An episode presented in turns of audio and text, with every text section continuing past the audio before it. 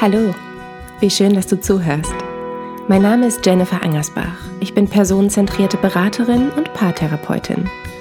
Ich arbeite in eigener Praxis in Unna und biete Online-Beratungen via Zoom an. Nähere Informationen hierzu findest du auf meiner Webseite www.jennifer-angersbach.de. Dort findest du auch das Skript zur aktuellen Folge. Der Sinn des Lebens ist 42, sagt sogar Google. Und was genau das bedeutet, muss jeder für sich selbst beantworten. Maslow sagt, es ist die Selbstverwirklichung. Doch was bedeutet das? Sich selbst verwirklichen. Und genau hier wird es sehr individuell. Was ist denn mein Selbst? Wir alle haben ein gewisses Selbstbild, ein Selbstkonzept. Spannenderweise haben wir selbst damit zunächst gar nicht so viel zu tun. Wir werden geformt und formen uns durch die Erfahrungen, die wir so mitbringen. Wir bewerten Menschen und Erfahrungen. Und die einen wollen ähnlich werden wie ihre Eltern oder ihr Mentor, andere lehnen ihre Eltern eher ab und wollen unbedingt anders werden oder sein. Auch Literatur prägt uns. Rollenvorbilder vermittelt durch Bücher oder andere Medien. Überall schnappen wir Dinge auf, erfahren, verstehen und verändern uns. Das ist Leben. Immer wieder gibt es Störungen, Enttäuschungen, Irritationen, aus denen neue Aspekte folgen, durch die wir wachsen und blühen und Früchte tragen oder eben auch mal keine Früchte tragen. Nein, dies ist kein philosophischer Podcast. Das war lediglich die kleine Einstimmung auf eine neue Folge Die Paartherapeutin. In dieser Folge geht es um den gemeinsamen Sinn einer Beziehung. Der Sinn des Lebens ist klar, das ist 42. So, Genug mit den Nerdwitzen. Ich beginne wie immer mit einem kleinen fiktiven Dialog. Weißt du, was furchtbar ist? fragt Lea ihren Freund melancholisch. Nein, aber du wirst es mir sicher gleich verraten, sagt Christian und blickt von seiner Zeitung auf. Lea schaut ihn an.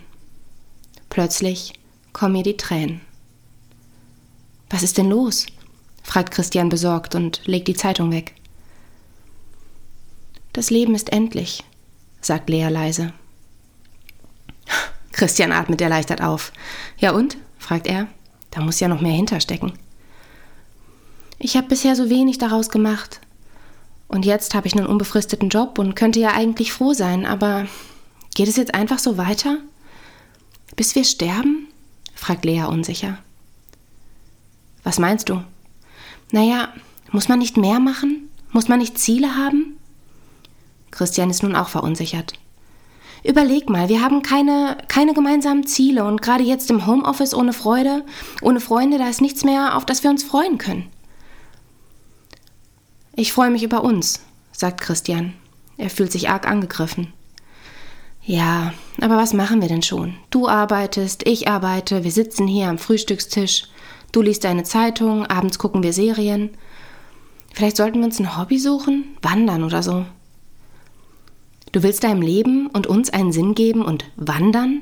fragt Christian, als hätte Lea etwas furchtbar Dummes gesagt. Sie sieht es ein. Ach, das war dumm von mir, sagt sie entschuldigend und fügt hinzu, vielleicht kriege ich auch einfach meine Tage. Christian widmet sich wieder seiner Zeitung. Lea schaut traurig aus dem Fenster.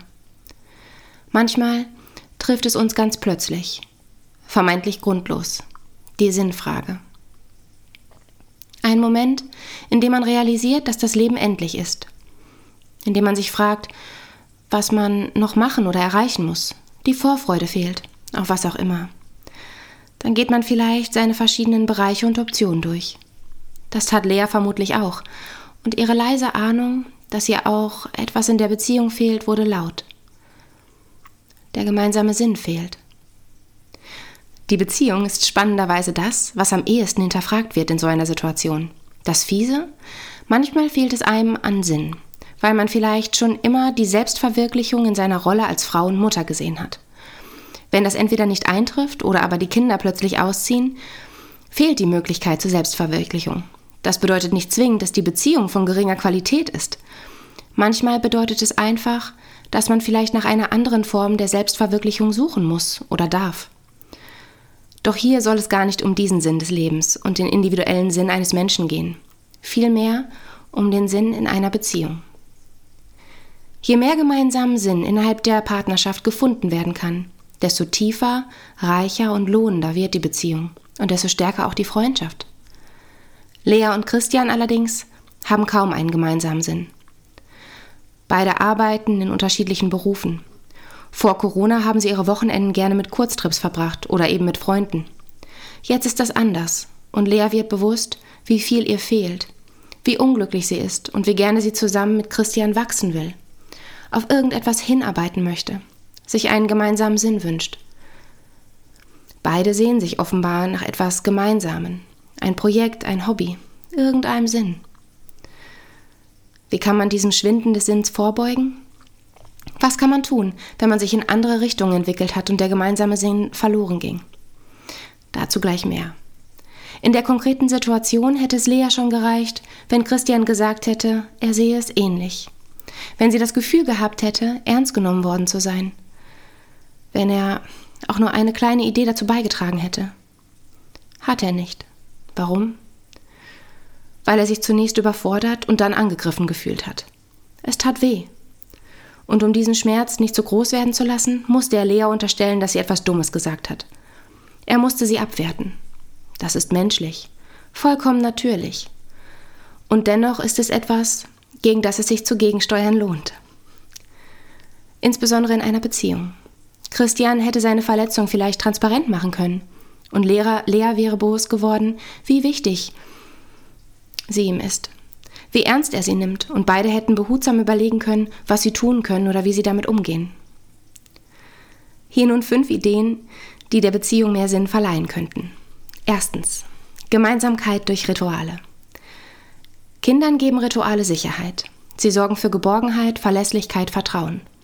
Das gilt aber nicht nur für Kinder. Er schafft gemeinsam Rituale. Bei den Mahlzeiten, bei der Begrüßung, beim Abschied, beim Aufstehen, am Wochenende oder wenn jemand krank ist.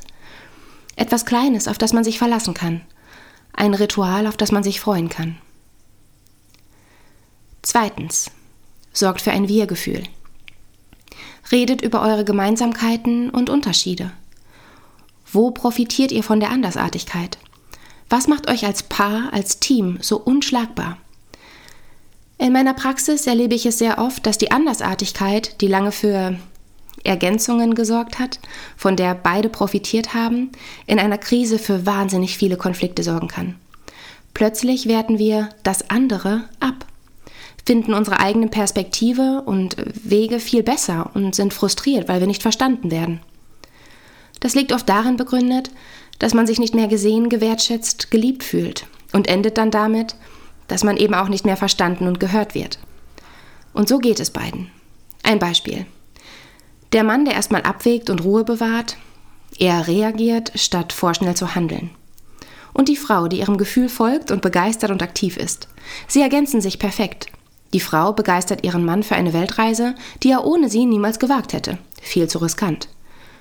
Und der Mann, dessen Frau vielleicht auch mal sehr impulsiv agiert, ohne groß nachzudenken, kann sie vor einem größeren Risiko bewahren. Jemand, der nur schnell Entscheidungen treffen kann, benötigt manchmal einen Schubs und jemand, der zu schnell Entscheidungen trifft, vielleicht eine sanfte Bremse.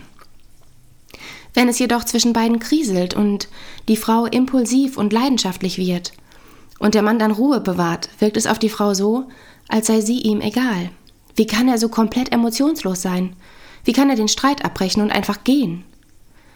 Und der Mann? ist komplett überfordert, hilflos und ihm wird suggeriert, er mache alles falsch oder er ist einfach zu wenig, er ist falsch. Wenn es einem Paar jedoch gelingt, sich dieser Andersartigkeit, im Idealfall vor einer Krise, bewusst zu machen, zu kennen und zu schätzen, und sich beide vielleicht auch bewusst darüber sind, wie gut sie es haben, weil sie sich ergänzen, gelingt es in einer Krise auch besser zu verstehen, dass seine Ruhe kein Zeichen von Desinteresse ist und ihre Impulsivität kein Zeichen von Ich mache dich nieder ist. Diese Andersartigkeit wird nicht zum Angriff angewandt. Sie ist keine Provokation, sondern sie ist einfach da, war sie vorher auch. Ziele, Träume und Visionen. Welche Ziele hast du? Welche dein Partner oder deine Partnerin? Im Leben, in der Beziehung von diesem Jahr? Erarbeitet gemeinsam Ziele und unterstützt euch bei euren individuellen Träumen. Manchmal fehlt eben einfach sowas wie Vorfreude. Auf ein Projekt, einen Urlaub oder eine bessere Zeit.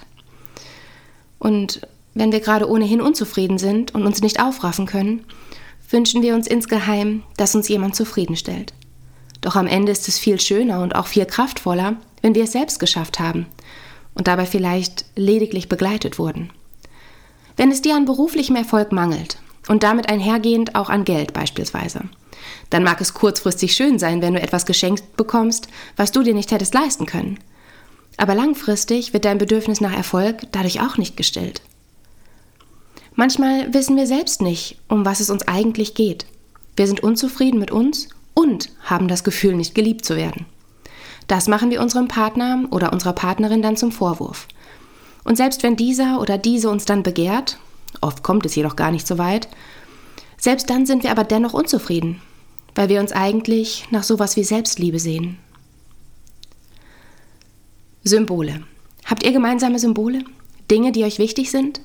Gemeinsame Anschaffungen, die ein Wir-Gefühl erzeugen? Fotos? Was bedeutet Familie und euer Zuhause für euch? Gibt es gemeinsame Erinnerungen? Vielleicht ein Ort, der euch verbindet? Je klarer und bewusster ihr euch dieser Symbole seid, desto stärker eure Verbundenheit. Je größer die Verbundenheit, desto gewappneter seid ihr in Krisen und desto weniger lauft ihr Gefahr, euch alleine und hilflos und unsicher zu fühlen. Zu guter Letzt Zuwendung. Seid einander zugewandt. Nehmt die Sorgen und Ängste ernst. Hört einander zu. Hört euch auch die gleiche Geschichte zweimal an, ohne es zu kommentieren. Zeigt eure Verbindung durch Zustimmung. Zuwendung, insbesondere die Verbindung durch Zustimmung, ist ein so heikles und schwieriges Thema, weil diese kleinen Angebote im Alltag manchmal nicht als solche verstanden werden. Sie sagt etwas furchtbar Belangloses, in der Hoffnung, ihr Partner stimmt ihr zu. Das würde für Bestätigung und Anerkennung sorgen. Tut er es nicht, ist sie verletzt. Denn es ginge ja gar nicht um die Sache, es ginge um Bestätigung.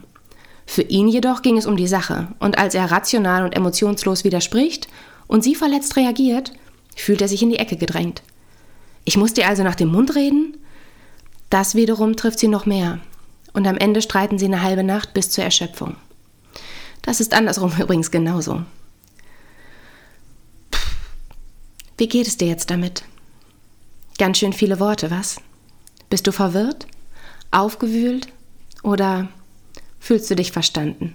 Bist du zuversichtlich? Das Skript zu diesem Podcast kannst du auf meiner Seite nachlesen, jennifer-angersbach.de.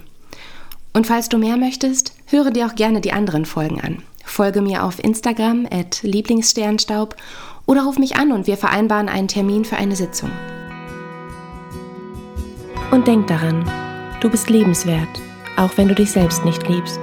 Du bist genug für die Menschen, die zu dir passen und zu viel für diejenigen, die dir nicht gut tun.